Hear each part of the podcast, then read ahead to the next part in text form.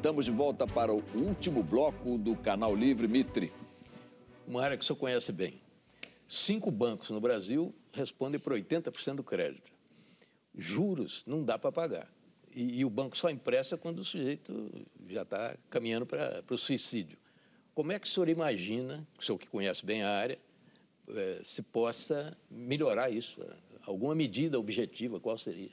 Mitri, só tem um jeito, quer dizer, juros é custo do dinheiro. A gente tem que aumentar a oferta de dinheiro. E isso tem que ter mais, mais bancos. Não só mais bancos, mas, por exemplo, cooperativas de crédito. No Brasil, as cooperativas de crédito representam 4% do total de financiamento. Nos Estados Unidos é 40%. As fintechs, que são bancos que estão se formando, tudo isso a gente tem que aumentar. Agora, o que, que aconteceu no Brasil, e, e foi, isso foi ao longo dos últimos anos? Teve tanta regulamentação, especialmente durante o regime petista, que os bancos, vários bancos estrangeiros foram embora do Brasil. A HSBC foi embora, o Citibank foi embora. O Citibank, eu vi isso no diretor, tinha mais processo trabalhista no Brasil do que em todas as outras unidades dele ao redor do mundo. Então, que a gente tem que criar um ambiente propício a trazer mais bancos. Não tem, não tem outra coisa. Tem que aumentar a concorrência. Óbvio, tem medidas que podem ser feitas. Agora mesmo foi aprovado o, o cadastro positivo. Isso vai ajudar, mas ajuda na margem. Para, de fato, melhorar consistentemente, tem que ser aumentando é, a oferta de bancos. Tem uma legislação Exato. mais simples de trazer mais bancos. O senhor falou, né, entre as medidas, quando o Boechat lhe perguntou, que o senhor vai ter 12 ministérios. O Brasil hoje tem 26 ministérios, mais o presidente do Banco Central e a Advocacia Geral da União. Tem uma certa fantasia em torno do número de ministérios. Agora, Botsuana tem menos ministérios que o Reino Unido. E a gente não tem muita dúvida sobre qual deles é o mais desenvolvido. Desses 12 aí, como é que o senhor pega esse 26 que tem ministério e vai reduzir para 12. O senhor fez um estudo sobre isso? Porque, no fundo, o senhor vai botar todo mundo dentro da mesma caixinha. Como é que isso reduz a estrutura e custos? É, Eduardo, é assim, o mais importante até, eu diria, do que reduzir só os ministérios é reduzir a secretaria. São mais de 150 secretarias, e muitas coisas fazendo o que não precisa, quer dizer, criando a sua própria estrutura. Você então, pode dar exemplos? Objetivos? Olha, por exemplo, é, agricultura e meio ambiente. A gente gostaria de ter um ministério só porque nós entendemos, e isso é inclusive interessante, porque hoje acaba tendo sempre um, uma certa... Conflito. Um conflito. Na hora que você põe isso debaixo do mesmo, da mesma chefia, é mais fácil você conseguir um entrosamento aí. Ministério da Pesca, não acho necessário. É, então, tem várias coisas que a gente está juntando. E, e por que, que isso é importante? Porque você consegue dar para o governo um senso de time, de equipe. Hoje, essa quantidade enorme de ministérios, você tem vários feudos e você não tem um, um, um, grupo de pessoas trabalhando em conjunto, definindo prioridades. então, isso algumas, é que a gente só, quer fazer. Só para pegar esse gancho, algumas tentativas de reduzir essas pastas ou secretarias enfrentaram muita resistência de grupos, né, de sociedade, de cultura, direitos humanos, igualdade racial. Não foi só no Congresso, né, a reação? Não, não, é. muita reação de, de, grupos e tal. O senhor podia dizer, em relação a esses três, cultura, é. o senhor fundiria com educação, direitos humanos deixaria de ser uma secretaria ou um ministério, enfim, Olha, igualdade é, racial. A gente gostaria de colocar um, um, um, Ministério de Desenvolvimento Social que podia estar algumas coisas juntos aí e cultura dentro do, da educação, sem dúvida. Até porque a gente quer uma cultura mais integrada com a educação como o esporte. Agora, eu, eu entendo o seguinte, pode até haver uma resistência inicial, Boixá, mas é o seguinte, o que a gente precisa para vencer essa resistência é que as pastas funcionem bem. Se estiver funcionando bem a área da cultura, do, do esporte, ninguém vai estar preocupado porque tem um ministério. No Brasil, a gente foi na linha contrária. Ao invés de resolver os problemas, a gente foi criando ministério, foi criando estrutura. Acho que está na hora de fazer o contrário, resolver os problemas e consolidar a estrutura. É o caminho para a gente ter uma gestão mais Essa eficiente. semana aqui, candidato, nós assistimos algo né, poucas vezes visto na história do Brasil, que foi a expulsão de imigrantes venezuelanos, gente cantando o hino nacional, tocando os venezuelanos de Roraima para fora, para o lado de lá da fronteira.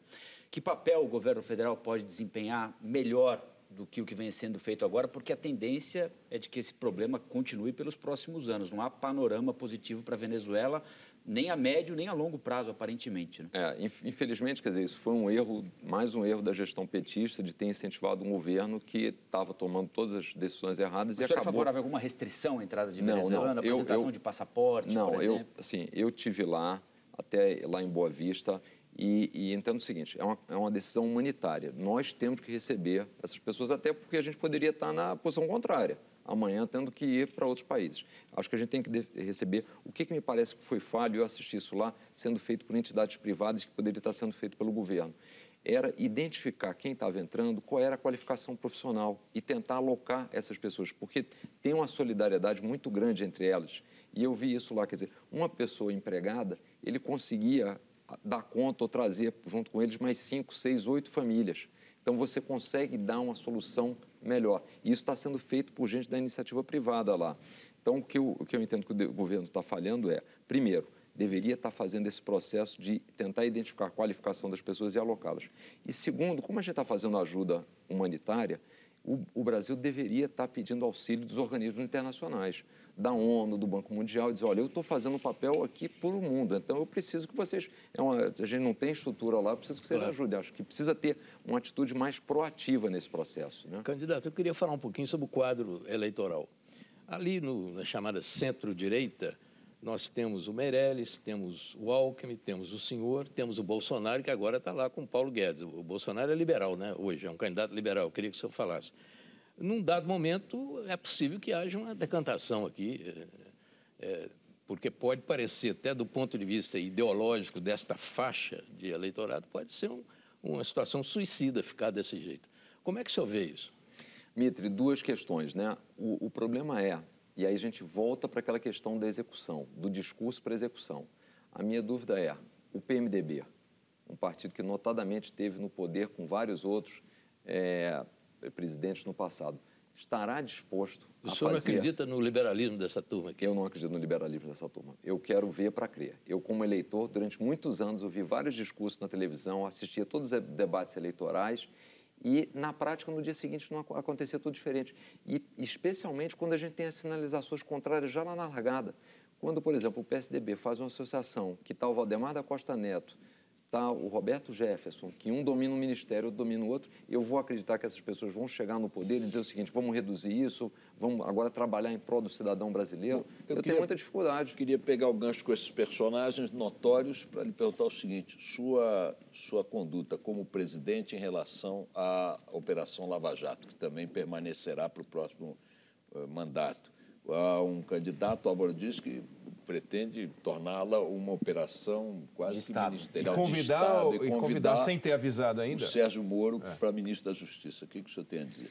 Ô, Boixá, eu, eu entendo o seguinte, o melhor papel que o Sérgio Moro pode fazer hoje é continuar à frente da Lava Jato. Eu prezo muito a, a, a separação, a independência das instituições. Eu, como presidente, quero apoiar e dar toda a liberdade para eles atuarem dentro dos limites da lei. Eu acho que está funcionando bem, o que eles têm que ter é suporte, apoio e trabalhar assim.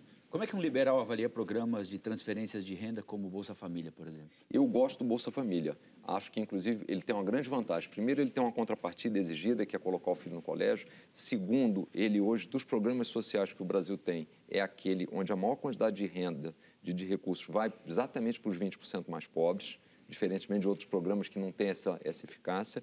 E terceiro, eu gosto muito da ideia de você dar dinheiro para a pessoa ao invés do governo estar tá montando, por exemplo, uma rede de supermercado, ter construído supermercado, contratado caixa, ele dá dinheiro, a pessoa vai na iniciativa privada e faz o melhor uso do recurso. Então, é um programa que a gente pretende manter e talvez até concentrar alguns outros programas sociais dentro dele para dar maior eficácia. Exato. É, quando o senhor conseguiu o registro novo, já havia 32 partidos no Brasil.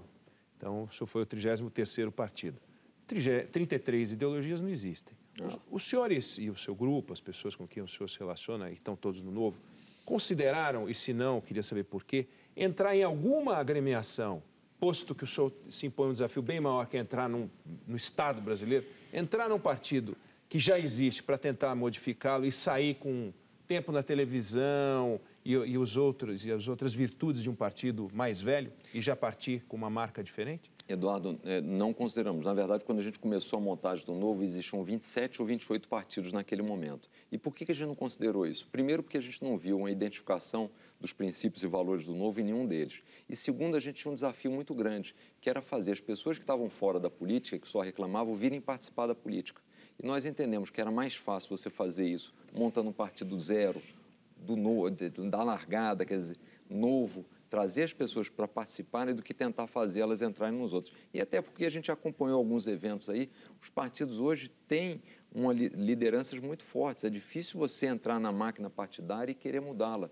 Tivemos caso, a gente citou aqui o próprio Bolsonaro, que foi para um partido, foi para o outro. Quer dizer, os partidos é, tem a sua, as suas lideranças próprias e é muito difícil você fazer essa mudança lá dentro. Por isso que a gente, apesar de saber que era muito mais difícil, talvez até improvável, em alguns momentos a gente achou que não fosse conseguir as fichas. Mesmo assim achamos que era o caminho adequado. Candidato, a impressão que gente tem é que o senhor quer privatizar tudo, né? tudo que for possível. Eu vou inverter a questão. Quais são os pontos que o senhor acha que são fundamentais que permaneçam na mão do Estado? De que, que o Estado não pode abrir mão?